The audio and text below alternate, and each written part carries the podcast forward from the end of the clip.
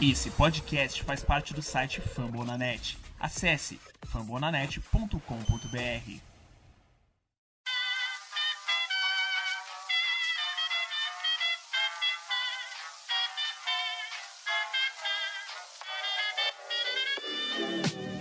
Mais uma rebatida forte. E ela tá fora daqui! Uau!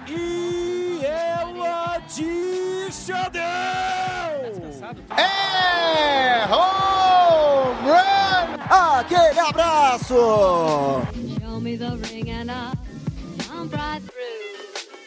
Fala, fã de beisebol! Chegamos para o centésimo quarto Rebatida Podcast. Dessa vez sem o Felipe, estou aqui cobrindo o Felipe que está sem internet, mas já fica o meu abraço para o Felipe. E para falar de beisebol, como diz o Filipão, não estou sozinho, já recebo o Vitor Salviano, que é o homem mais feliz com sua franquia nesse momento. Bom dia, boa tarde, boa noite, Natan, os convidados aí hoje do programa, o Bernardo, né, o Xará aí também, o Vitor, o Kevin participando também pela primeira vez. Seja bem-vindo, né? Já antecipando aí quem, quem vai participar. Mais um prazer participar do Rebatida, né? Bater esse papo gostoso de beisebol, agora que tá afunilando, né? Parece que está se definindo as coisas, principalmente ali na Liga Nacional. E vamos lá, um ótimo programa a todos nós aí. E nessa mesa repleta de homens bonitos e competentes, tem o meu jogador barra comentarista favorito, conhecido também como o melhor segunda base que pisou nesse país, né, Bernardo? Oh, Natan, muito obrigado pelas palavras. Boa noite para você, para todo mundo que é ligado no Rebatida Podcast. Prazer enorme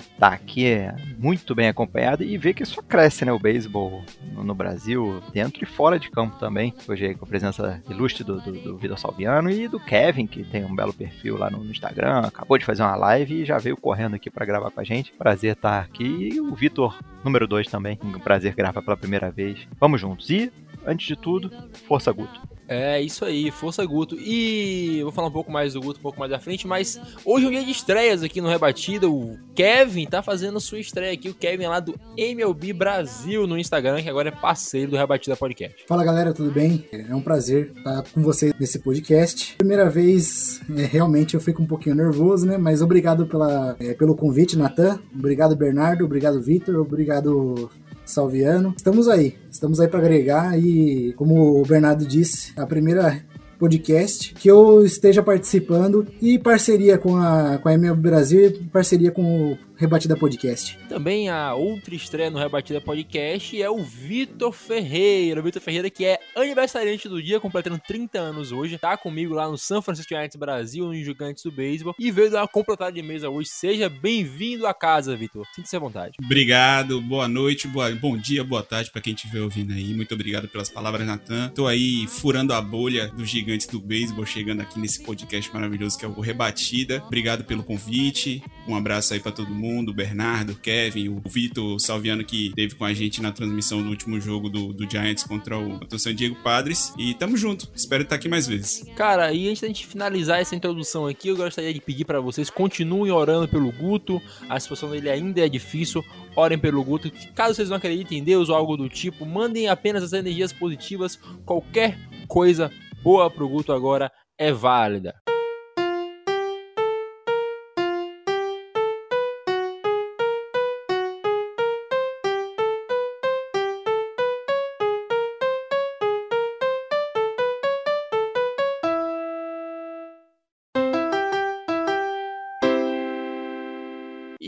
Vale lembrar também que o, o Rebatida Podcast está no Fambonanet. Você pode encontrar lá também vários podcasts sobre a sua franquia favorita, né? Tem Atlanta Braves com o Bernardo Reis, Baltimore Orioles com o Vitão, Boston Red Sox com o Felipe, Chicago Cubs com o Zanetti, Chicago White Sox com lá com o Dário, o Kansas City Royals com o André, né? Eu sempre esqueço o nome dele. Los Angeles Angels com o Gui, Los Angeles Dodgers com o Tiagão, Minnesota Twins com o Daniel, o New York Yankees tá parado agora, mas é o do Guto, Philadelphia Phillies com o Ricardo, San Diego Padres com o Vitão, San Francisco Giants comigo, Seattle Mariners com o Lucas, St. Louis Cardinals podcast, o podcast com o Mads, que não existe mais, ele nunca posta.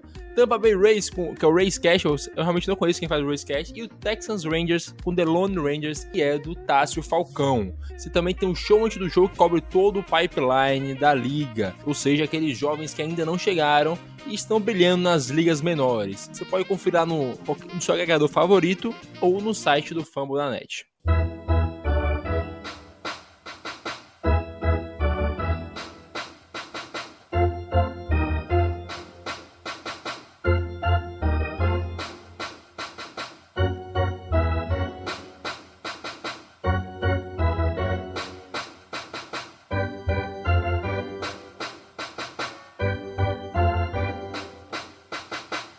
Finalmente vamos chegar para falar de beisebol, né? Vamos falar daquilo que a gente mais gosta, nosso hobby favorito. Bernardo Regis, finalmente depois dos clinches né, da, da Liga Nacional, San Francisco Giants, Los Angeles Dodgers e Milwaukee Brewers, tivemos o primeiro, os primeiros na Liga Americana, que por mais que todo mundo já soubesse que Tampa Bay Rays e Chicago White Sox estavam classificados, foi confirmado, Tampa Bay Rays classificando, acho que faz um dia ou dois, o Chicago White Sox confirmando hoje, inclusive, primeira franquia a garantir o título de divisão. Mas vamos falar de Tampa Bay Rays primeiro. Que trabalho faz o Rays, hein, Bernardão? Sem gastar muito e ainda assim com as minors voando. Eles estão indo muito bem nas minors. É um time que tem presente e futuro. Sem dúvida nenhuma, o Razer é um daqueles modelos exemplos, né, de, de, boa administração, boa gestão. Muito time de futebol aqui no nosso país deveria se espelhar, né, fazer esse trabalho de, de garimpar bom, bons valores, bons jovens, ter aquele scout, aqueles olheiros maravilhosos e, além de tudo, fazem trocas geniais e que dão resultado no campo. Muitos dizem que é o Moneyball que deu certo, né? Tem livros, tem, tem publicações sobre a metodologia deles, mas o que importa é que no final das contas tudo isso dá certo, junta o time que foi para World Series, né, ano passado, hum, já já de certa forma surpreendendo, né? Porque a gente sempre espera, quando olha para essa divisão, Yankees, Red Sox gastando milhões, com bons valores, boas contratações, mas entrando, saindo, Rays vai lá, dá o trabalho, briga com, se não me engano, a terceira menor folha de pagamento, talvez tenha subido um pouquinho, mas está ali entre as cinco últimas folhas de pagamento, realmente não gasta muito. Dentro de campo o pessoal vai lá, tem a performance, tem o Kevin Cash, que muita gente critica, né? Tem uma outra medida ali que ele toma de vez em quando passível de discussão, mas na, na média geral tá aí, garantiu. Já depois daquele comecinho brilhante do Red Sox, o Rays assumiu a ponta e, e não largou mais e vem sólido. Segue forte candidato ao título da, da Liga Americana. Não, não me surpreenderia um, um título seguido em dois anos aí, mesmo com a temporada ano passado tendo atípica, né, reduzida. Esse ano, assim, 162 jogos, eles seguiram o ritmo firmes e fortes. E Bernardão, assim como você falou, como é bom ver essas franquias de mercado pequeno brilhando. O Vitor Salviano, assim como eu, gosta dos mercados pequenos e defende todos eles. O Tampa Bay Rays agora chega à terceira pós-temporada consecutiva, a maior sequência da história da franquia. E Vitão, para uma franquia que foi para a pós-temporada apenas oito vezes, três vezes seguidas, é um marco e tanto, hein? Cara, gostando, complementando do que o, o Bernardo falou, né? Trazendo a informação assim certinha. A folha salarial do Tampa Bay Rays hoje é a 26 sexta né? Só está à frente do Miami Marlins, Pirates, Orioles e Indians. O Rays está gastando aí 70 milhões de dólares. A gente olhar para as cabeças, é o Dodgers gastando quase 270 e o Yankees 200. O Yankees que é o rival de divisão ali do, do Rays, né? Isso mostra o, o, trabalho que é feito lá, né? O Bernardo mencionou o Moneyball que deu certo. Aí a galera, pô, mas por que, que deu certo? É só porque é uma franquia pequena que sabe gastar? Galera, se vocês repararem, Tampa Bay Rays é um time que os jogadores em si você não vê muito destaque, né? Um exemplo, o Tati está lá no Padres, você sabe que o Tati está liderando o home one na Liga Nacional. Aí você olha o, o Vlad. Então, pô, o Vlad está ali carregando o, o Toronto. Aí você vê Salvador Pérez no Warriors. Tampa Bay Rays é um time que se destaca pelo por jogar em equipe, né? É um, é um time que joga muito em equipe, cara. É um time que se precisar fazer o bunt vai fazer. É o time que se precisar se sacrificar para colocar um companheiro em outra base, vai se sacrificar. É um, é um time gostoso de se assistir porque você assiste o beisebol na essência. Não é aquilo que o cara vai pro home plate, eu vou resolver, eu sou foda, pronto, acabou. Não tem isso. Tampa Bay Rays é um time que joga coletivamente, né? Como o Bernardo mencionou, eu costumo brincar que a água lá em Tampa é diferente, né? Porque é impressionante o tanto de jogador que eles conseguem produzir o tanto de jogador que eles conseguem tanto negociar, trocar e puxar caras de outras farms que às vezes não se destacam e no Race consegue destacar e por exemplo também trazer jogadores como o próprio Matt Whistler, né, que estava no São Francisco Giants, que vinha arrebentando ali o bullpen do Giants, o cara foi pro Tampa Bay Rays e o cara tá conseguindo jogar. E jogar bem, né? Tá conseguindo contribuir. Então isso só reflete o, o trabalho que é feito, né? Lá, lá em Tampa, muito bem feito. É exemplo. É sinal de que muito, muito das vezes você não precisa ter dinheiro, Você só precisa saber alocar o seu dinheiro de uma forma correta, né? Ano passado, muitos falaram que ah, o Astros, o Yankees, o Rays foi lá e perdeu pro Dodgers, que era o melhor time, né? Uma hora ou outra, esse título da Série Mundial vai chegar para Tampa. Vou ficar feliz se chegar. Você mesmo mencionou, gosto muito disso, de times de centros pequenos, times que tem menos que tem menos mídia, que tem menos publicidade, vai lá e consegue, né? E tem o Kevin Cash que é o melhor treinador aí da MLB disparado, né? Feliz demais com em ver isso, né? Isso só reflete. Eu torço para um time pequeno, né? Hoje o Padres gasta mais dinheiro do que o Rays, mas isso também serve para outros times, né? Times de, digamos que de outros mercados, né? Pô, fazer direitinho, se espelhar no Rays, dá pra gente sonhar, né? O beisebol é mágico por isso, né? Qual outro esporte? Eu tava até conversando com o Kevin, né? A gente tava batendo um, um bate-papo legal essa semana. Qual outro esporte te proporciona isso, né? Um time aí que tem 300, 400 milhões de orçamento e um time que tem 70 milhões vai lá e consegue vencer esse time. Cara, o beisebol é um esporte sensacional. E que você comentou, Vitão, o time do Tampa não é realmente aquele time que tem o Mike Trout, o Mookie Betts. É uma franquia que tem vários bons nomes e passa longe de depender só de um cara. Já que a gente tem Vander Franco, né, que no início da temporada era o top 1 prospect, agora já, subiu jogando muito bem. Tem Ray Arozarena, Kevin Kiermaier, o Nelson Cruz que chegou para trade deadline. E a gente vê que Tampa Bay Rays, como bem disse o Vitão e eu repetir, não depende de um só cara. Até porque, né, o Vitor Ferreira, a gente sabe que o nosso time também é como o Rays, é um time que não depende de muitos caras, de um cara só no caso, para tá ali brigando nos topos. E ironicamente são as duas melhores campanhas de cada conferência. Esse time do Rays, além de tudo, como eu falei antes, tem uma, uma farm system ainda muito forte. Você tem uns caras como Tyler Glasgow que machucou e o time do Rays continua jogando mesmo perder seu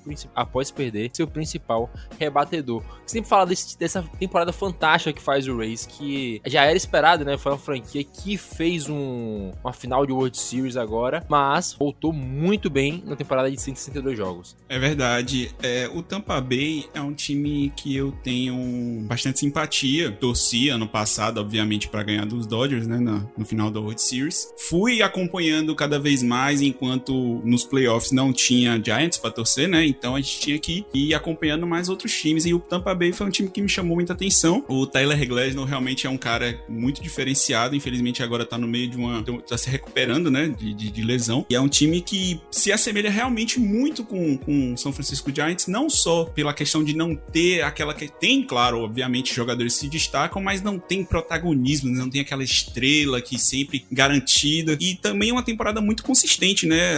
Eu tava olhando aqui agora os últimos 10 jogos, tá 5-5, 5 vitórias, 5 derrotas. E o Tampa Bay, a melhor campanha, né? Logo depois do, do Giants. E agora o, o que diferenciou, né, pra, estar mais folgado foi realmente ganhar no momento certo seus, seus adversários perderem e não ter Dodgers né, na, na divisão, que realmente é um negócio insuportável. Tem um time que nunca perde praticamente na mesma divisão. Mas o Tampa Bay é isso, né? O cara, os caras conseguem minerar ouro, de onde, né? Consigo. O Vitor, a gente estava conversando na transmissão com o Salviano, Salviano, a gente falando sobre o Whistler. Foi, foi justamente sobre o Whistler. O Whistler saiu do bullpen do Giants estragando jogos, uma tristeza, e agora tá realmente jogando bem Tampa Bay. Quando ele foi para lá, eu, foi exatamente isso que eu pensei, olha, a, a, a chance dele começar a jogar muito bem agora vai ser grande, porque Tampa Bay consegue realmente tirar a água, fazer coisas nem consigo definir o que, é que eles conseguem fazer, né? Faltou palavras agora, porque realmente faz milagre o time de Tampa Bay. Cara, e o time de Tampa que ano passado já foi, como diria aquela música do Phil Collins, against all odds, foi contra todas as expectativas, contra todas as apostas, tirando Houston Astros e tirando New York Yankees, chegando na final perdendo para o seu time, né, Kevin? Perdendo para o Dodgers, você que já cara, rixa com o Race, porque teve um walk-off sensacional naquele final de temporada que deve ter doído um pouco, um jogo inacreditável como acabou, mas você também tem sua percepção sobre o Ray, certo? Correto, Nathan, correto. Eu gostaria de, de destacar que os Rays, por mais que me deu essa,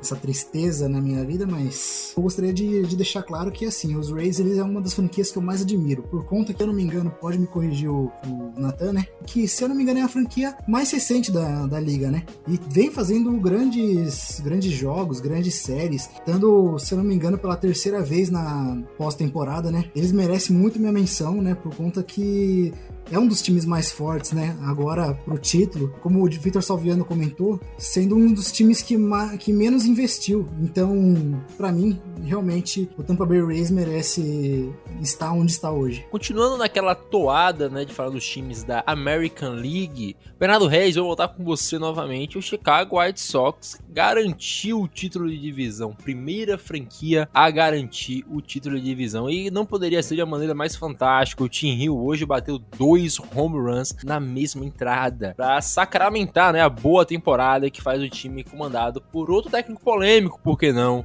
o Tony Larussa. Sem dúvida nenhuma, polêmico, mas muito vencedor, né? Chamou o Thiago Mares aí para dar para falar sobre isso. O White Sox que já vinha com um elenco estrelado, né, com cheio de egos, grandes jogadores, grandes contratos, já vinha ali buscando, beliscando, né? Ano passado brigou pelo título da divisão que ficou com o Twins. E o Twins do nada, né? Ninguém esperava que o Twins fosse atuar esse ano do jeito que atuou. Então abriu completamente o caminho da divisão, né? Não se esperava muito de Detroit, Kansas e, e, e Cleveland. Então o caminho do Chicago foi fácil do, da primeira semana até a última. Vai, vai ser bem tranquilo.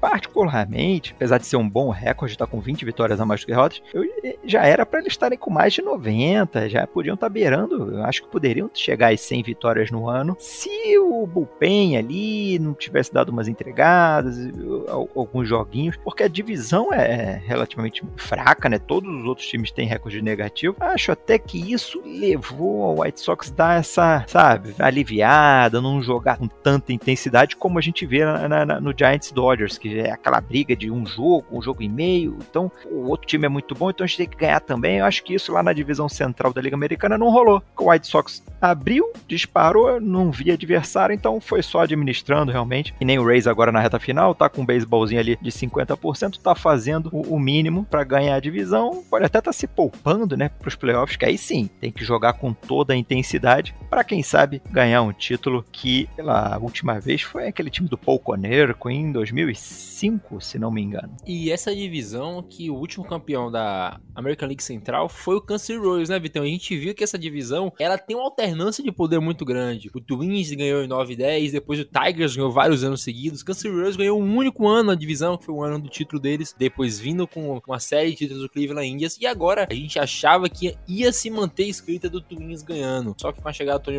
Larussa, a gente já viu que ano passado o White Sox foi aos playoffs e agora garantiu o título de divisão. Mas como você bem fala, não dá para excluir o Tigers do futuro agora, né? Essa escrita vai se manter agora com esse provável time do White Sox fazendo séries de títulos dessa divisão ou esse Tigers ainda pode surpreender, Vitão? Já aproveita para falar também sobre o ano que fez o White Sox. Eu vejo o White Sox, talvez aí, como o Bernardo falou, né, deu uma relaxada, tirou, pode ter tirado o pé do acelerador, que o mês de setembro deles não foi muito lá, muito lá essas coisas. Né? Talvez também pela falta da, da sombra de um segundo colocado na sua divisão, né? Hoje o White Sox tem aí 11,5 vitórias à frente do Indians, né? O Indians que tem uma campanha negativa. E aí tem o Detroit Tigers encostando ali no Indians, brigando para ver quem vai ficar em segundo lugar. Talvez isso fez o time acomodar um pouquinho, né? Mas é um time muito bom, um time muito forte. Conseguiu acertar na contratação do Larussa. Muita gente ficou questionando, né? Ah, mas será que com o Larussa vai render alguma coisa? Que não sei o quê. Se você parar para pensar, em 2019, o White Sox tinha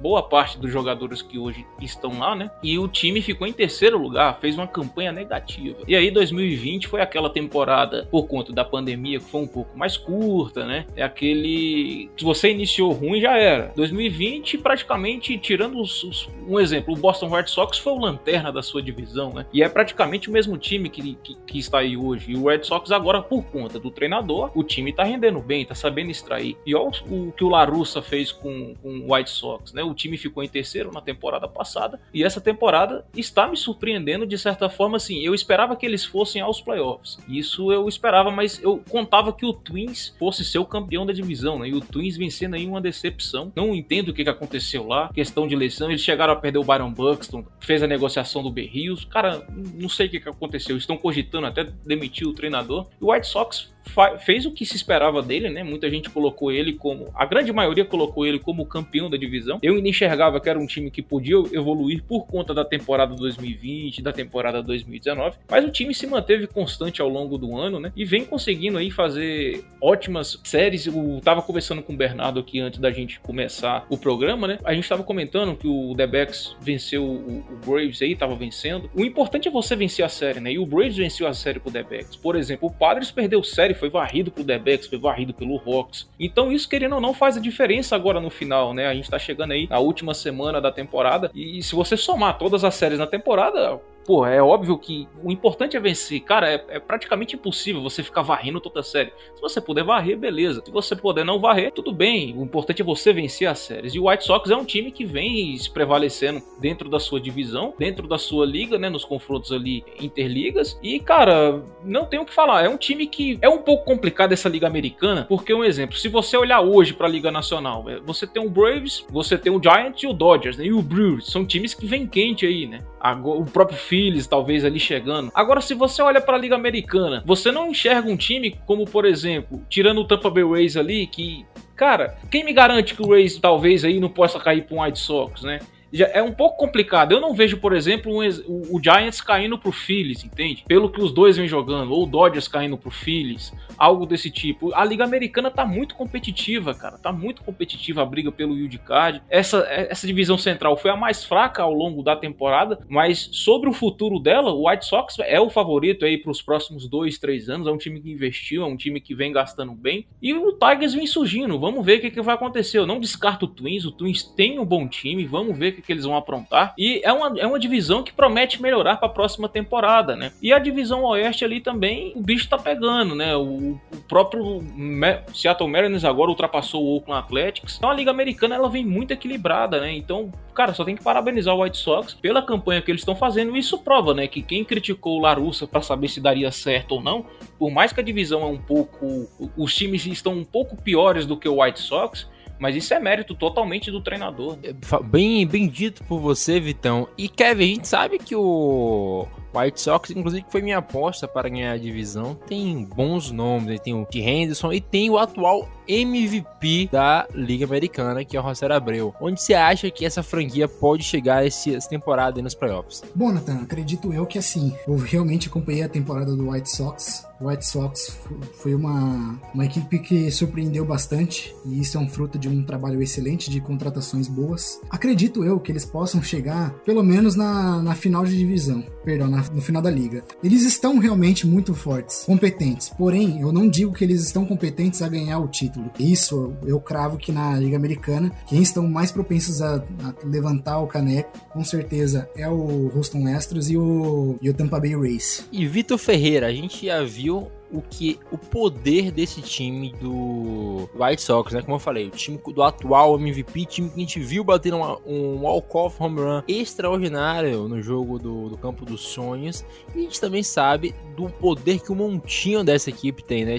Tem um candidatos a e tem o Riolito, que ainda pode ser um cara que, por mais que a gente esperava mais dele, é um cara muito bom. É verdade, né? Diolito tem o. Também teve mais um no-hitter esse ano, que foi do, do Rondon, né? Do Rodon, na verdade. E aí. É, é bem, bem, bem difícil, né? Saber como é que vai acontecer. A Liga Americana é uma liga muito forte. Agora nos playoffs, realmente, o, o White Sox é um time que tem grande chance, né? Ganhou a divisão dela com certa facilidade. Como você vê falando aí da, das alternâncias de poder de times que ganharam nos últimos anos esse ano realmente deu um apagão, né, em Minnesota. A gente também ia ter esse ano um, um, um Rook of the Year, né, no White Sox com Yami Mercedes só que aí, né, polêmicas à parte, aí aconteceu o que aconteceu e vamos ver ano que vem o que vai acontecer com ele. Mas realmente o White Sox aí tem um, uma grande chance aí de surpreender todo mundo e acabar levando a Liga Americana, né? Vamos ver. Para finalizar esse papo aqui desse primeiro bloco, a gente tem que falar também sobre a série, provavelmente a série mais importante desse final de semana, que é onde todos os olhos estarão virados, né, Bernardão? A gente vai ter um Boston Red Sox e New York Yankees que provavelmente deve decidir uma vaga de wildcard. Eu acho difícil os dois não irem, ainda mais com essa série aí, os dois, talvez um tirando um jogo do outro, o Blue Jays possa até pegar o primeiro spot e jogar em casa, mas essa série deve decidir algo, você não acha? Essa série é tudo que a televisão, tudo que a MLB quer, né? Uma rivalidade histórica, uma reta final de temporada ali, uma briga por vaga no playoff e que nem vai ser título de divisão, né? Vai ser aquela, vai ser a briga para entrar no wild card. Eu não vejo ali o Rays deslizando tanto a ponto de perder a divisão. Então é briga pelo wild card. Se houver uma varrida, eu acho que decide. Se um dos do seu Red Sox ou Yankees, quem varrer, se alguém varrer, decide. Se ficar no 2 a 1 é o que você disse. O Blue Jays está aí, tá na cola, tá quente tem um Twins pela frente, agora, né, nesse fim de semana. Agora, o Twins está com um recorde bem ruim, quer dizer, o, o Blue Jays pode aproveitar, ganhar jogos e depois pega, se ficar embalado, pega o Yankees. Dependendo do que acontecer entre Red Sox e Yankees, eu acho que quem perder essa série corre seríssimo risco de, de, de ficar fora do playoff, muito por conta da, da, da, repercussão que uma série desse, desse nível, nesse, nesse estágio da temporada, causa, né? Uma série normal lá em abril já causa problema se alguém, se alguém toma uma varrida, se alguém joga mal. Imagina agora valendo realmente a vaga do playoff na última semana. Então, o pessoal que já entra pilhado vai entrar mais ainda. Já tem torcida, a pressão então vai ser enorme, diferente de por exemplo, agora essa semana o Braves estava jogando lá em Arizona. O, o, o narrador do, do, do, Braves, do estúdio de Atlanta, ouvia o que um torcedor estava falando ali pro arremessador e até comentou: é, realmente você está ouvindo qualquer coisa no estádio, tamanha falta de público lá em Arizona. Não vai ser esse o caso, muito pelo contrário, né, nessa série. O pessoal vai pegar fogo e pra gente que tá de fora, tá de camarote, né? A gente tá só assistindo como, como fã do beisebol, torcedor, vai ser uma maravilha. Eu gosto de jogo assim, pegando fogo, valendo muito e com rivalidade é melhor ainda. Não, não me peça para arriscar um vencedor dessa série, porque para mim é imprevisível. E é isso, o Vitor Salviano, que assim como eu, é um homem romântico, um homem da noite, que gosta de passar serenatas ouvindo um bom vando. Vitor, não haveria um evento mais apoteótico para botar o beisebol em evidência do que uma decisão de vaga entre Boston Red Sox e New York Yankees, a maior rivalidade do beisebol duas das camisas mais pesadas desse esporte. Então, algo lindo de se ver, né, Vitor? Qual é a sua expectativa para essa série no final de semana? E você acha que de fato decide, como diria aquele cara que gravou um áudio do Cristiano Ronaldo, o mental comanda o corpo e quem perder depois estará destruído para não conseguir mais voltar. É tudo que a, que a MLB quer, né? Como o Bernardo falou. São os dois principais times aí em questão de mídia, de publicidades e etc, né? Ao lado do Dodgers. O, o negócio vai, vai ficar bom, né? Eu, por exemplo, eu não vou, eu não, com todo respeito aí ao Bernardo, né? O Braves está brigando por alguma coisa, mas, cara, sinceramente, eu não vou deixar de assistir Yankees e Red Sox para que o bicho vai pegar para assistir o Padres aí, na vontade que o meu time vem jogando. Então, tipo assim, cara, vai ser ser um baita jogo. Eu tenho aqui dois números curiosos para trazer aqui para os ouvintes. Ó. O Yankees, como visitante, tem 41 vitórias e 34 derrotas. O Boston Red Sox, jogando como mandante, tem 49 vitórias e 29 derrotas. O jogo vai ser em Boston, né? Vai ser uma série de três partidas. A última série foi em Nova York e o Yankees varreu o Red Sox. A penúltima série foi em Boston e o Red Sox venceu por 3 a 1.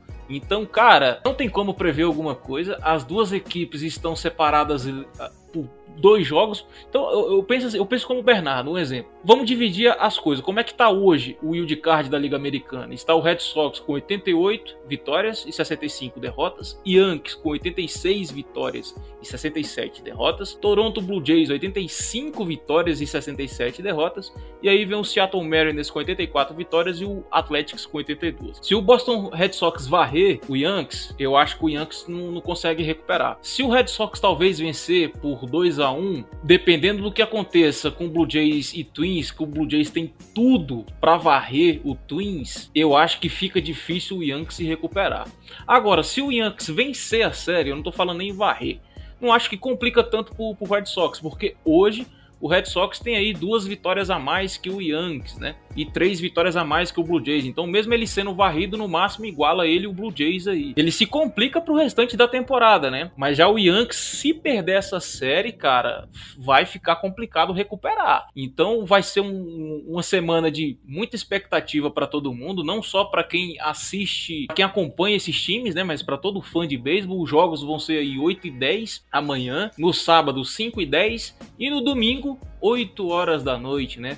O Sunday Night Baseball aí. Vai ser um baita jogo, justíssimo, merecido ser. E, cara, bacana para quem conseguiu colocar esse jogo pra, pra reta final, né? Os dois times brigando ali. Cara, vai ser interessantíssimo. Yankees e Red Sox, vamos lembrar que já é aí uma, uma das maiores rivalidades da MLB. Alguns apontam como a maior. Já sai faísca naturalmente. Agora imagina valendo ali a vaguinha no Wild Card, né? O bicho vai pegar. E os deuses do beisebol, né, Vitor Ferreira, não poderiam ser mais gentis conosco, botando essa, esse jogo, essa série, Boston Red Sox e New York Yankees. É algo que todo mundo quer ver. É que nem, cara, se for que nem foi Giants e Dodgers, foi decidido a série anual no último jogo. Foi uma coisa linda. Espero a mesma coisa. Sunday Night Baseball, como, como alguém disse no Twitter esse dia, pra mim a NFL só começa quando isso acabar, porque não tem como você trocar o Sunday Night Baseball entre Boston Red Sox e Yankees por qualquer jogo da NFL que seja. Nesse final de temporada tá uma coisa linda, tem meu Bibi? É verdade. Beisebol em setembro até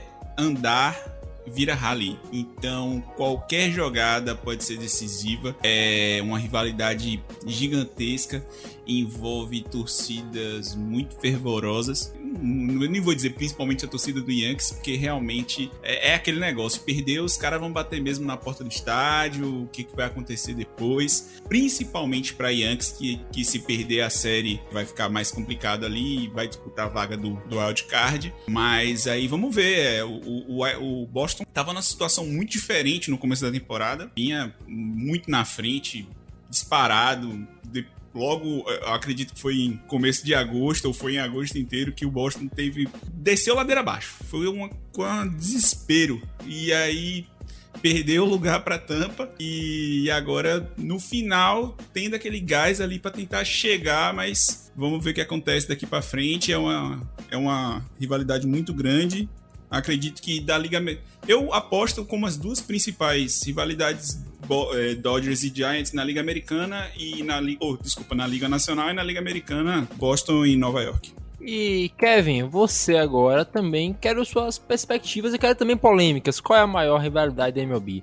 É Giants e Dodgers ou é New York Yankees e Boston Red Sox? Para mim, na verdade, a maior rivalidade com certeza é o Los Angeles Dodgers contra San Francisco Giants, até mais por ser muito antiga, né, a rivalidade. Porém, gostaria de, de comentar sobre essa série que tá, que tá para entrar agora. É uma série muito difícil, porém as chances tá, tá grande para cima do, dos Yankees. Porém, não vai ser um, uma série fácil para eles. O Boston Red Sox tá vindo com tudo. O time tá muito forte, a sua rotação também está muito forte. Então, os Yankees também vai ter que entrar com força, porque senão vai ser difícil eles voltarem.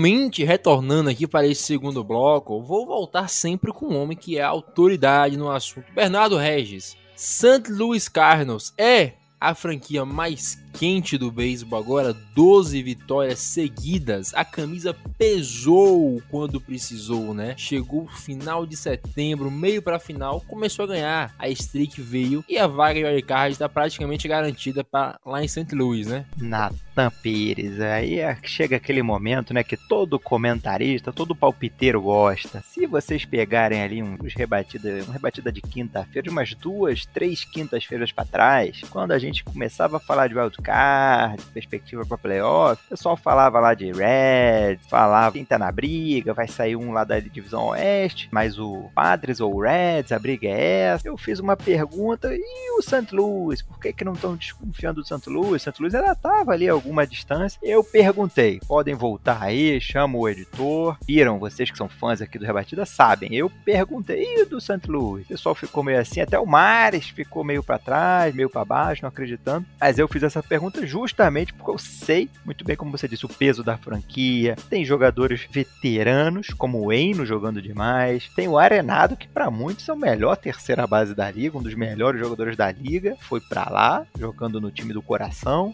Goldsmith, veterano também da primeira base, joga demais o O'Neill subindo, jogando demais garoto. Então é uma mistura ali, um pessoal mais veterano, com uma garotada. Eu ainda desconfio de alguns arremessadores, rotação ali, mas tá levando. Acho que o beisebol é a sequência. O pessoal encaixou uma sequência positiva, rebatendo, o bullpen deu uma melhorada e encaixou ali. Estamos a 12, então 12 vitórias seguidas. É o time mais quente, sem dúvida nenhuma. Não faz isso desde a época do time campeão lá do, do início do, dos anos 2000. Então abram um olho porque tá jogando bem na hora que mais importa. E se chegar nessa nesse jogo único de mata, né, jogo de vida ou morte, pode surpreender algum time ali da, da costa oeste que pode acabar chegando um pouco cansado demais dessa briga pelo título de divisão fica um pouco frustrado por não ter ido direto para uma série. E se vacilar no jogo de, de wildcard, você não pode vacilar. É um jogo. Então começou tem que começar com tudo. Não pode deixar o abridor entregar. Eu acho que o Cardinals, se conseguir manter por mais uma semaninha esse ritmo, entra com tudo para até, até diria quase, quase como favorito, mesmo jogando fora de casa no, no jogo do wildcard. Vitão, a gente tem uma, uma das narrações mais emblemáticas dos, últimos anos do futebol, né? Assim, dá uma, uma, é sempre bom dar uma futebolizada, que é do, do Champions League, que fala que o Manchester United tem camisa sim, tem tradição sim. A gente pode falar a mesma coisa do beisebol, Vitão que a tradição do Santos Luiz Cardinals, a camisa fez se valer nesse final para ajudar nessa arrancada, além, é claro, os bons jogadores que a franquia tem? Cara, o, o Marius até brincou, né, lá no, no grupo do Rebatido, grupo interno nosso ali do WhatsApp, que faz 10 anos, né, daquele time mágico de 2011 e tudo, que venceram, que talvez isso poderia ajudar o Cardinals. E é o que o, que o Bernardo falou, é um time que cresce na hora de crescer. Então, essa arrancada que eles conseguiram aí é algo, pô, os caras varreram o Milwaukee Brewers, que é o líder da divisão deles, e não vinha perdendo muitos jogos, então, tipo assim, não tem o que, o que apontar né? Eu, eu esperava mais do Reds nessa briga aí, mas talvez. O Reds também é um time que tem uma camisa pesada, mas o, o Cardinals é o tipo do time que, se você deixar, deixar chegar, meu amigo, vai complicar. Eles vieram aí oscilando a temporada toda, vinha meio devagar. Pô, eu esperava que eles fossem ser o líder da divisão deles, é o Brewers abriu. E os caras ali, né, abaixo do Reds a temporada toda. Parece que estavam jogando pro Garça e falaram: chegou ali 9 de setembro, 7. Rapaziada rapaziada, vamos lá, vamos dar o sprint final, é setembro, vamos buscar, o padre está caindo, o Reds a gente não confia muito, vamos buscar que isso é nosso, que isso é nosso. Não deu outra, né? Os caras vêm aí numa arrancada sensacional, não é uma coisa fácil você vencer essa quantidade de partidas consecutivas e, e foram adversários fortes. Pô, New York Mets, San Diego Padres, Milwaukee Brewers, Cincinnati Reds, venceram a série contra o Los Angeles Dodgers, aliás, empataram, né? Ficou 2 a 2 Então, assim, isso mostra, né, que os caras lá tá, tá fechado, cara. O elenco tá fechado. Às vezes isso pode parecer uma frase, uma frase clichê, né? Ah, o elenco tá fechado, ah, o time tá jogando por música. Mas, rapaziada, isso faz diferença. Você ter uma, uma unidade, você ter jogadores é, honrando o próximo, jogando, fazendo valer o esforço. Qual a diferença do Padres para a diferença do, do Cardinals, né? A, a, a, diferença do vestiário, os caras respeitam o treinador. O, o Bernardo destacou aí, pô, a temporada que o Vainô vem fazendo, um cara antigão, cara. Respeitado aí, que passa despercebido. Talvez a gente poderia até estar tá mencionando ele na briga de Sayang, por que não? Né? Então, assim, eu esperava que o Reds fosse conseguir isso. Por quê? Porque eu achei que o Milwaukee Brewers não ia entregar tanto, né? Entregar, assim, no sentido de tirar um pouco o pé, de estar tá relaxado. Eu esperava mais do Reds, que tinha um calendário ali mais fácil. Isso só mostra até para, parabenizar o Bernardão, né, por ter falado que lá atrás ele apontou, porque isso mostra a experiência, né? O Bernardo aí, alguns, alguns anos na, na nossa frente, mostra pra gente a sabedoria, a experiência, né, acompanhando o beisebol, eu sou praticamente um novato, tenho um pouquinho de tempo, mas a gente toda temporada aprende um pouquinho mais, né? Hoje eu vejo essa vaga é do Cardinals, não vai ter como buscar cinco jogos, minha amiga. A, a, temporada regular acaba domingo, no próximo, tirando esse domingo agora o outro. Não vai tirar esses cinco jogos. O time do Cardinals vem jogando bem, vem quente, cresceu na hora que tinha que crescer.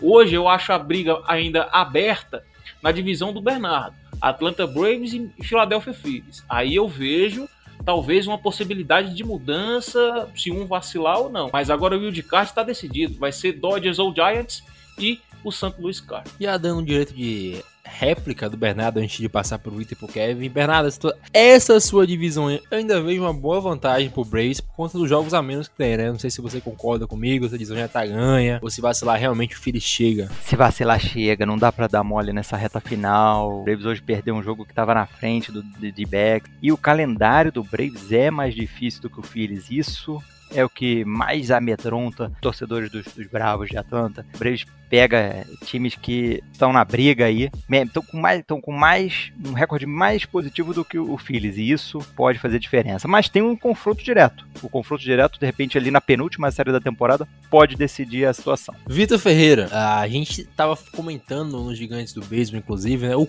quão a gente não quer pegar esse Cardinals. Não só pelo jogo extra, mas por quão enjoado pode ser esse time do Cardinals principalmente por ter Nolan Arenado, que é o principal carrasco do Giants. Tem Yadier Molina, dos maiores nomes da história da posição que atua, Paul Goldschmidt, e no jogo, eventualmente, sendo aberto por um pitcher tem experiência, né, que é o Adam Wainwright nesse jogo de wildcard. É realmente complicado alguém tirar essa vaga do Cardinals, já pode fechar que o wildcard é Cardinals, e falta fechar só o outro time da divisão Oeste? Ou você acha ainda que o Cardinals pode perder essa vaga fazendo muita força, né? Só se fizer realmente muita força para poder perder essa vaga, principalmente após ganhar 12 seguidas. E hoje, acima de tudo, inclusive aproveitar para mandar um abraço para Fernandão, que eu tava abusando hoje ele na, na transmissão na transmissão do Double Fall Ball, o Cardinals estava perdendo de 5 a 1 bicho. 5, 5 a 1 para chegar e virar o jogo e conseguir a décima segunda. Jogar contra um time desse com 12 seguidas, num jogo só de wildcard, que Vinícius cansa de dizer que é muito injusto, é muito injusto de fato. E principalmente, como você citou aí, tendo Nolan, Nolan arenado, que é um, um, assassino de gigantes. Paul Goldschmidt também, que é outro cara enjoadíssimo. Fora outros nomes, como, como o Josh, o Josh Bader, o Ray Wright também, que ultimamente tem arremessado muito bem. A gente perdeu a última série contra, contra o San Luis Cardinals, que a gente jogou. Então, realmente, é, seria muito difícil. Seria muito difícil. Eu prefiro deixar isso pro Dodgers se vira para lá, meu irmão. Tá sendo mais difícil levar a divisão ultimamente, mas o Wild Card contra Cardinals, a camisa pesa muito. Esses dias eu tava assistindo o jogo 6 e o 7, né? O, era um comentário do John Boy, do jogo 6 e 7 de 2011 da World Series. E, velho, para quem teve a World Series na, na linha ali, né? O Texas, Texas Rangers quase ganhando o jogo 6, foi pro jogo 7 ainda ganhou. Um jogo de wild card que é um só, não tem como vacilar. Não, não durma não durma pensando em St. Louis. Não durma pensando em St. Louis. Deixa lá o wildcard para ele e outro time. Mas não tem como pensar em jogar contra eles no wildcard, não, viu? Que é só pesadelo. Ah, e você, Kevin?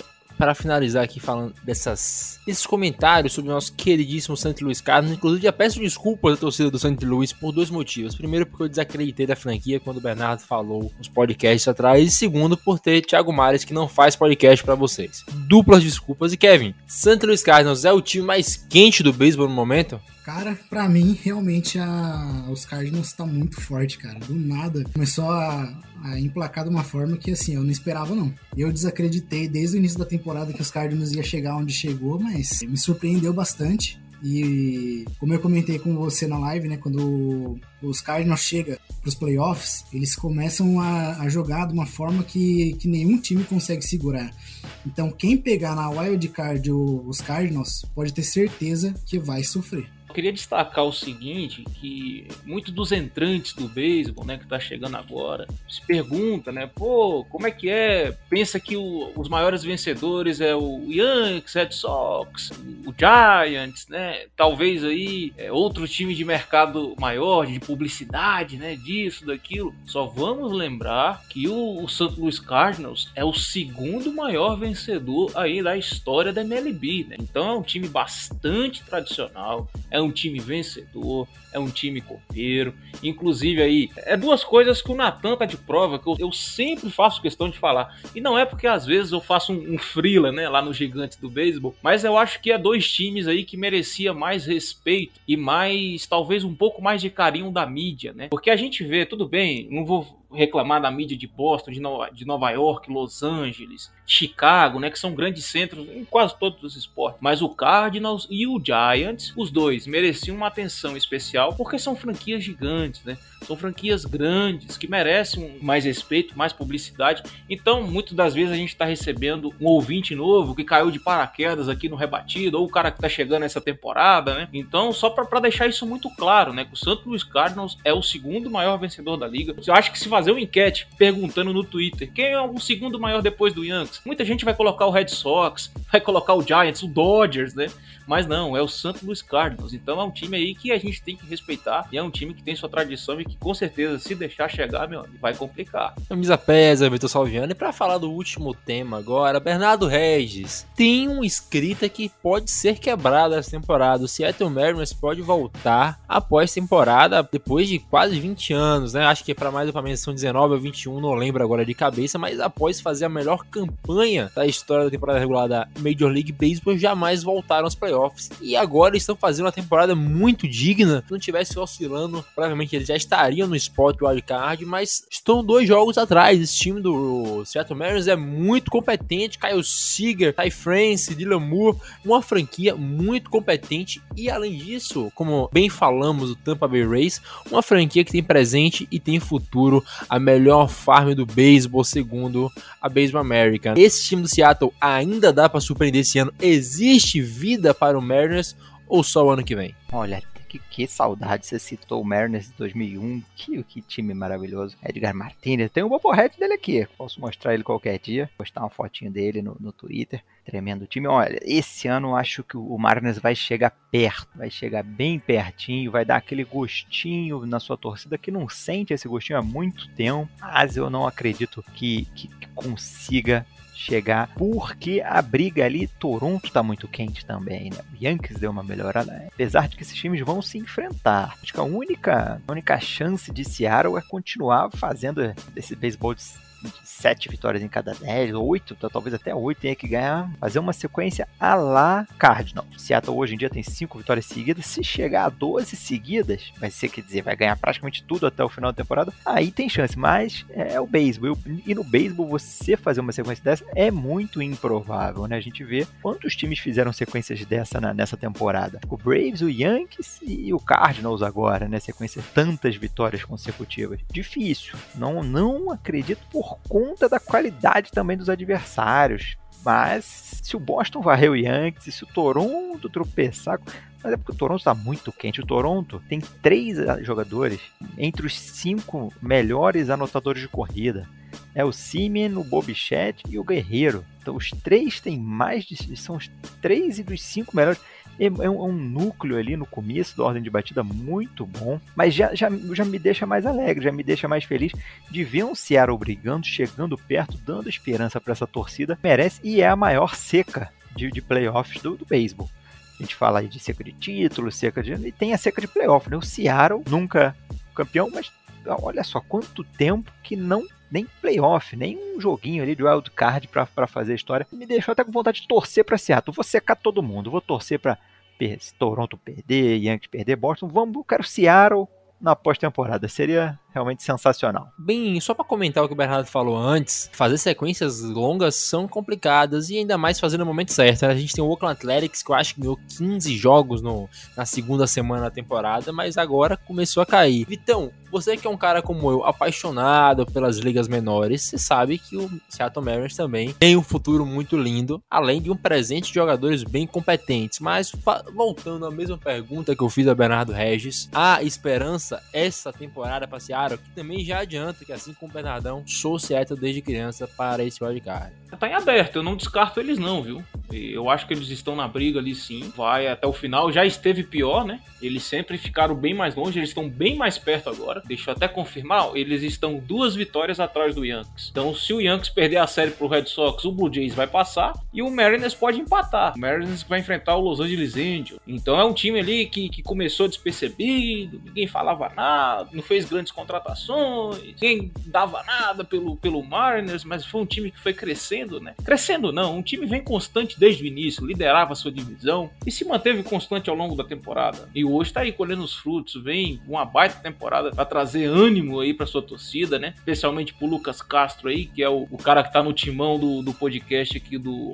do cast do Marinheiro, né, na família Fumble na Net, vem tocando o projeto aí, ele pode se, se sentir esperançoso para os próximos anos, né?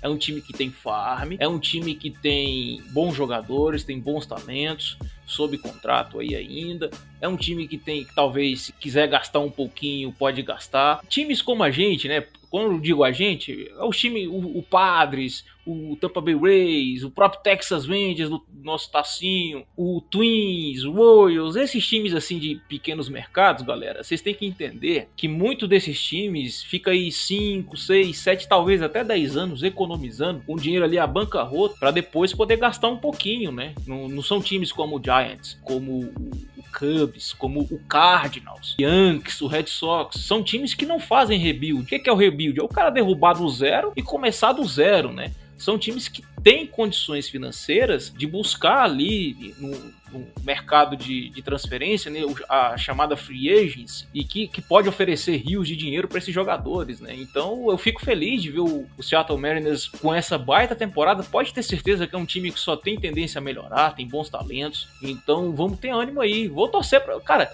eu queria muito um wild card. Se, se a gente tá brincando que Yankees e Red Sox o bicho vai pegar por causa que eles estão brigando por um wild card, imagina esses caras se enfrentando em uma partida no wild card. Eu queria muito ver isso, né? Como um fã de beisebol e tudo, eu ia gostar. Mas o meu coração de torcedor de time pequeno, é óbvio que eu prefiro ver Blue Jays e Seattle Mariners avançando. Vitor Ferreira, meu querido, a gente somos underdogs, né? O Giant chegou aqui sem ninguém esperar, então qual é o seu sentimento sobre o Seattle Mariners? Chega, não chega, se chega, tu tá torcendo, porque quando Irmão, chegou nos playoffs, zerou tudo. Não importa a campanha que tu fez, é todo mundo atirador.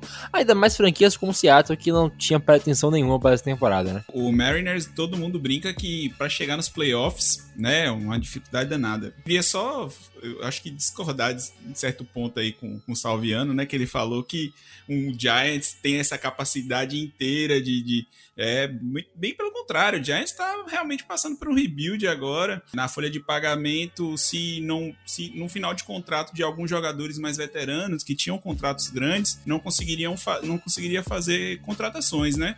E aí, graças ao GM, né, nosso carequinha gostoso, como diria Henriqueta, o Farhan, ele realmente conseguiu garimpar nomes mais baratos aí como Darren Ruff, como Wade, que veio de, de, de, situações aí que a gente conseguiu economizar bastante conseguiu chegar onde a gente conseguiu chegar, né? Era underdog, né? A gente não tinha, chegava nem 5% de, de chance de chegar nos playoffs, a gente chegou. E a mesma coisa, Mariners, né? Chega lá, zera tudo. Se chegar num, num wild card aí com algum time como, como o, o próprio Yankees, né? E é realmente uma situação complicada, complicada mesmo e dura para esses times.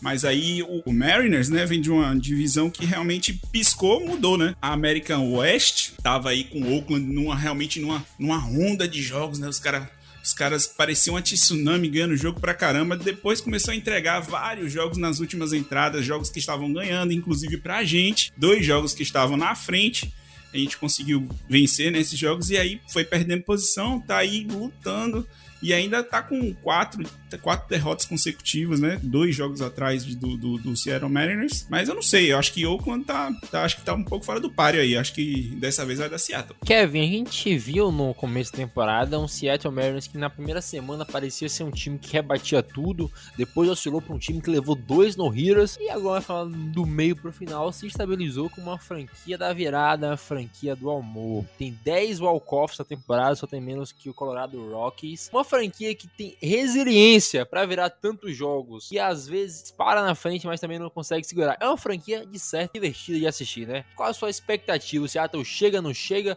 e ano que vem vai assustar esse uh, Houston Astros na divisão? Eu faço das palavras do Bernardo a minha por conta dos times que estão para disputar o wild card que tá o, o Red Sox, os Yankees e o Blue Jays. Então, os Mariners fez uma excelente temporada. Né? Esse meio de temporada para frente foi, foi muito boa deles Porém, eu não acredito que eles vão chegar na, na wild card, não vão chegar nos playoffs. Porém, na temporada que vem, acredito que eles vão fazer uma temporada realmente incrível, chegando a, a ir para os playoffs.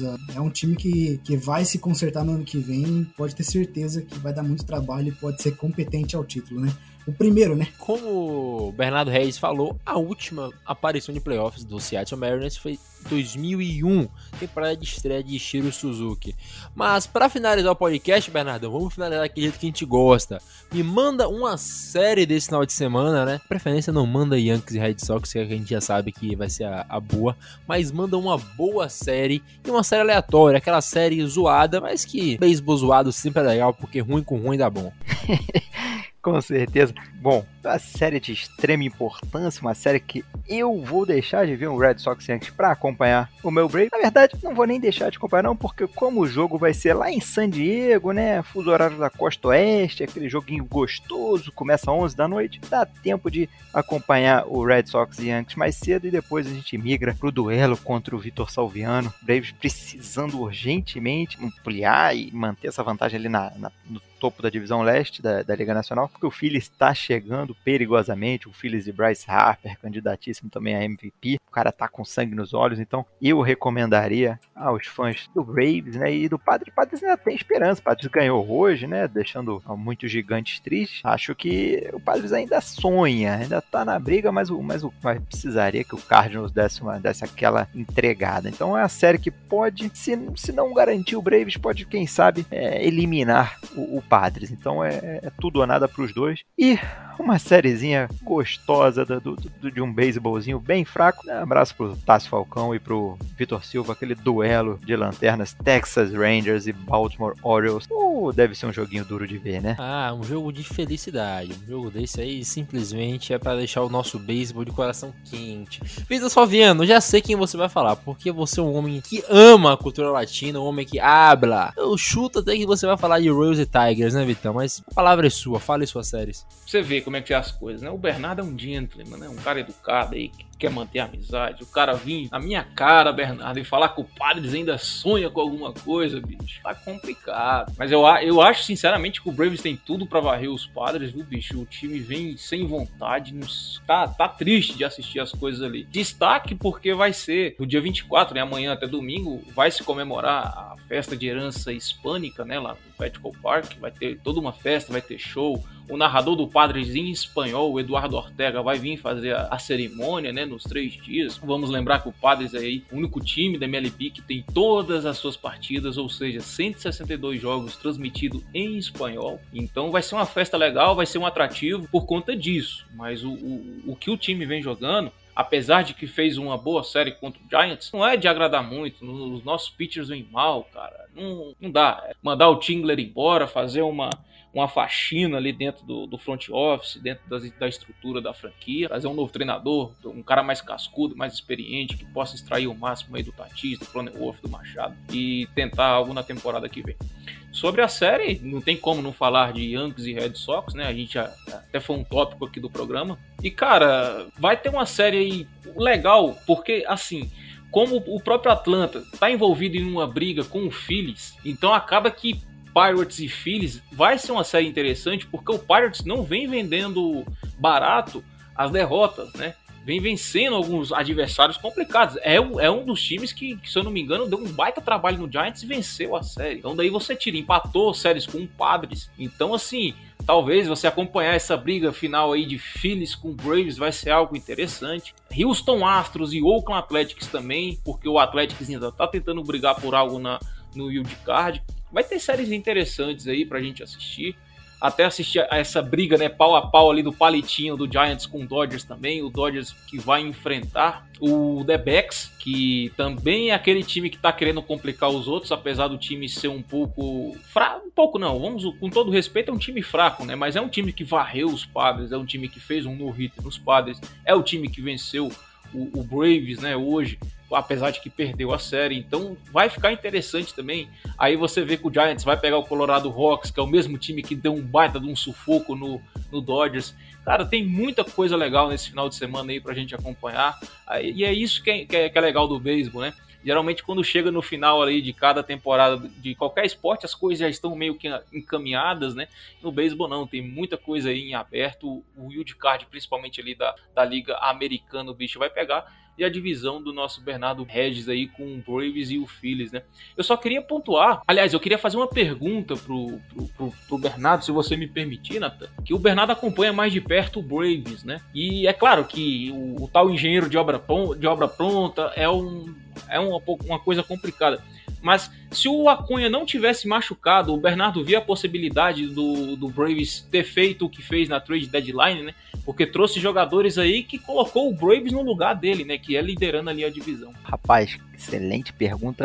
É, é aquilo, né? O se, o se. Realmente, o, o, o que o, o Antopoulos, o general manager do Braves, fez na trade deadline, ele simplesmente trocou o outfield inteiro. O Braves hoje em dia tem três starters, três outfielders jardineiros titulares que não estavam na franquia até o meio de julho. Então, acho que o Braves até o meio do ano, até um pouquinho depois do All-Star Break, estava capengando atrás de Mets, atrás de Phillies, não via muita esperança. Quando a Cunha se lesionou, muita gente achou que o Braves ia desistir da temporada, ia vender seus principais jogadores, né, que em fim de contrato, caso do Morton, caso de, de Darno, mas acabou que o pessoal se animou, aquelas duas últimas semanas do, do, mês de julho, o Braves animou, jogou demais, o Mets e Phillies não decolaram, chegou no dia 31, Antopoulos foi lá, pegou Duval, pegou Soler e tá dando certo. É impressionante dizer que o Braves nessa temporada, coletivamente, está jogando muito melhor do que quando tinha o Acunha como grande estrela ali, né, chamando a atenção.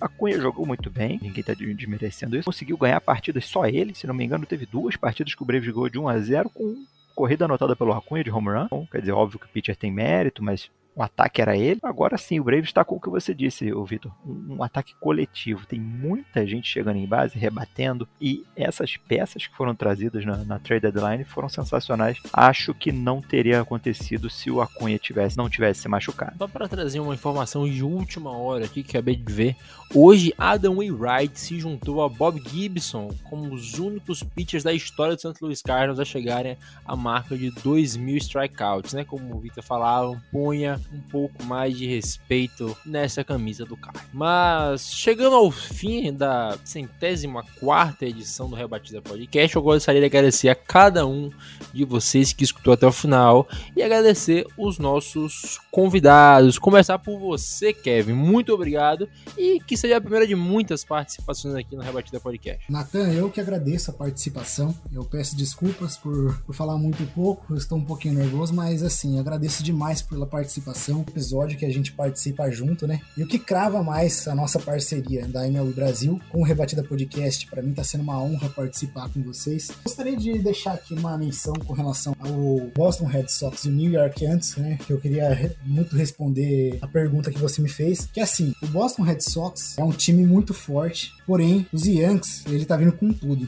Então pode ter certeza que, que vai ser uma, uma série muito boa de se ver, porque o time que perder pode ter certeza que vai ser difícil de voltar. Mas esse, é essa série que eu deixo um, o jogo que eu, que eu indico para os nossos ouvintes, né? Mas é isso. Eu agradeço muito pela participação e gostaria de desejar uma, uma força pro Guto, que logo, logo eu quero ele aqui com a gente de novo. Vai ser também a primeira participação do meu conterrâneo, Vitor Ferreira, o homem que vem do melhor estado da Bahia.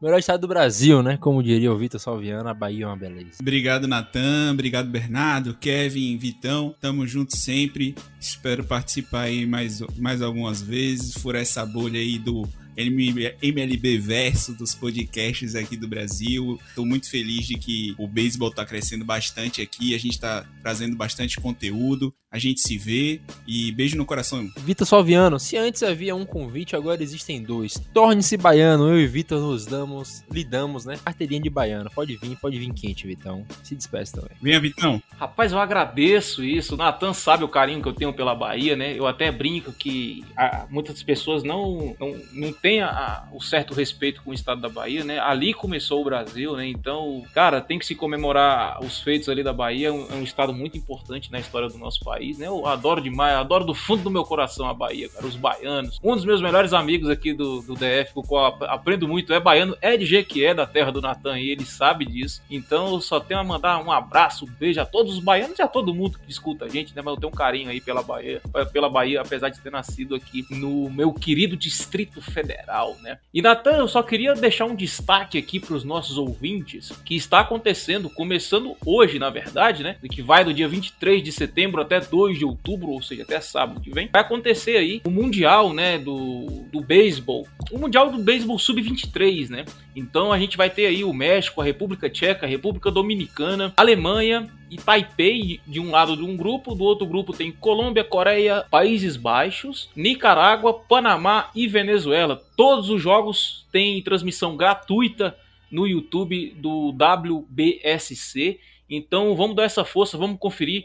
Muitos dos jogadores que aí estão podem ser o futuro da sua franquia, viu? O período internacional de contratação da MLB busca muitos jogadores jovens que provavelmente vão estar nesse Mundial Sub-23 aí. É muito gostoso de assistir. Caso você esteja falando, pô, você não falou dos Estados Unidos nem do Japão, que são referências aí, foram finalistas né, na, nas Olimpíadas. O Japão se retirou por causa da Covid e os Estados Unidos, com aquela mania deles de se acharem os melhores, de ser isso, aquilo, eles não, eles se recusam a participar de um campeonato sub-23. Só queria deixar isso aí também para os nossos ouvintes, né? Que beisebol nunca é demais. Beisebol não é só MLB, viu, galera? Beisebol não é só MLB. As ligas de, as ligas da Dominicana, da Venezuela vão começar agora no final de outubro. Então vamos acompanhar também alguns dos prospectos de algumas das franquias da MLB estarão jogando essas ligas, então fique de olho. Abraço a todo mundo, até o próximo programa. E Natan, parabéns, viu, meu amigo? Você guiou esse programa aqui de uma maneira sensacional. Um, um abração aí para você, até a próxima. Eu só esqueci de deixar um, um agradecimento aí pelo, pelo Vitor Salviano,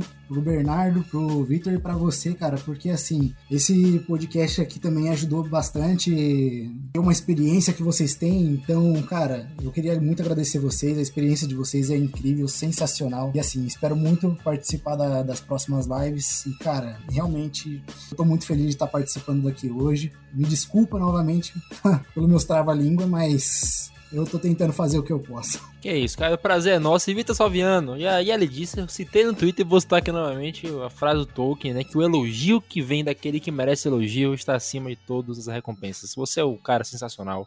Muito obrigado. E falando de cara sensacional, Bernardo Regis, é sempre um prazer, meu querido. É sempre um prazer gravar com você e é sensacional. O homem, ele entende, ele entende e entende. Oh, para com isso, muito obrigado. Fico até encabulado, sem palavras. Só posso agradecer a você, a todo mundo que me acompanhava lá nos comentários durante as partidas no Fox Sports e agora curte aqui o nosso trabalho no Rebatida e no Braves Chopcast. Fiquem ligados, assim que acabar a temporada na, na, na, semana que vem, né? No final da semana que vem, a gente lança mais um episódio resumindo o mês e a temporada do Atlanta. Quem sabe, né? Com felicidade e falando da garantia da vaga dos playoffs, né, na, na perspectiva de mais uma briga ali de série de playoff. Quem sabe o Braves com seu quarto título consecutivo de divisão. Mas até lá tem muita água para rolar o pessoal ainda vai jogar ali uns 10 joguinhos cada time. Eu tô arrepiado com esse final de temporada do, da MLB, né? Todo setembro é isso. Impressionante. E depois só melhora. Outubro também, playoff, é sensacional. Muito obrigado a todo mundo que ouviu até agora. Mais uma vez, obrigado aí a você, Natan, Vitor, Salviano, Vitor Ferreira.